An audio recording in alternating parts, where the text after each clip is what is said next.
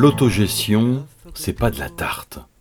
Tel était le titre d'un livre paru en 1978. Le dernier ouvrage proposé par le militant et l'historien Mohamed Arbi nous en offre une nouvelle illustration. À dire vrai, le presque nonagénaire Mohamed Arbi nous propose avec L'autogestion en Algérie un ensemble documentaire de grande valeur qui nous permet de mieux comprendre les premières années de l'Algérie indépendante. Des documents parfois inédits, inaccessibles ou depuis longtemps oubliés que l'auteur et l'éditeur, Sileps, ont exhumés, et parmi ceux-ci de remarquables rapports d'enquête qui nous entraînent au plus près du terrain, là où l'autogestion est censée se déployer.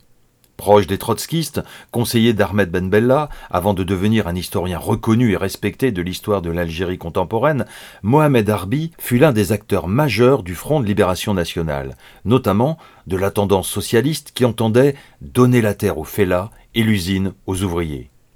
La révolution devait être l'affaire du peuple, délivrée du joug colonial, et non celle d'une élite politico-militaire.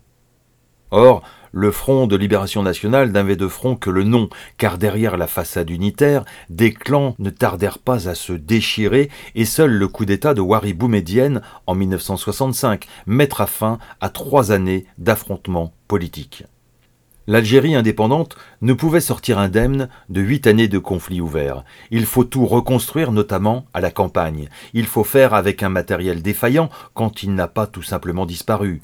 Il faut faire avec l'absence d'encadrant technique et en même temps gérer le retour de deux millions de fellahs rassemblés autoritairement par l'État français dans des camps loin des exploitations agricoles ou encore réfugiés en Tunisie ou au Maroc.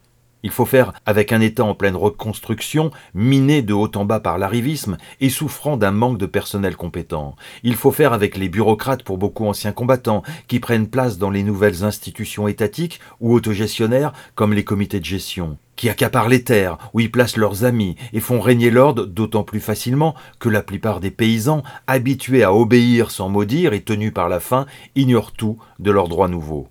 Comme l'écrit un rapporteur, le comité de gestion permet surtout à ses membres de ne rien faire sans être contrôlés.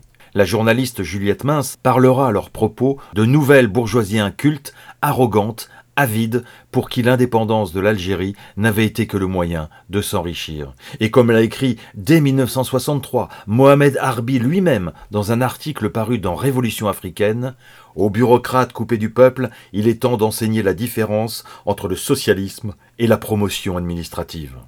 La dynamique autogestionnaire fut ainsi phagocytée dès le départ par ceux qui ne voulaient pas que se développe l'action autonome des masses, et elle fut insuffisamment soutenue par une masse paysanne peu instruite et politisée, pour laquelle la réforme agraire signifie avant tout partage des grands domaines coloniaux. L'autogestion ne fut donc pas l'école de démocratie tant espérée par ses promoteurs. Et si l'auteur refuse de parler d'échec à son sujet, elle en a pourtant le goût.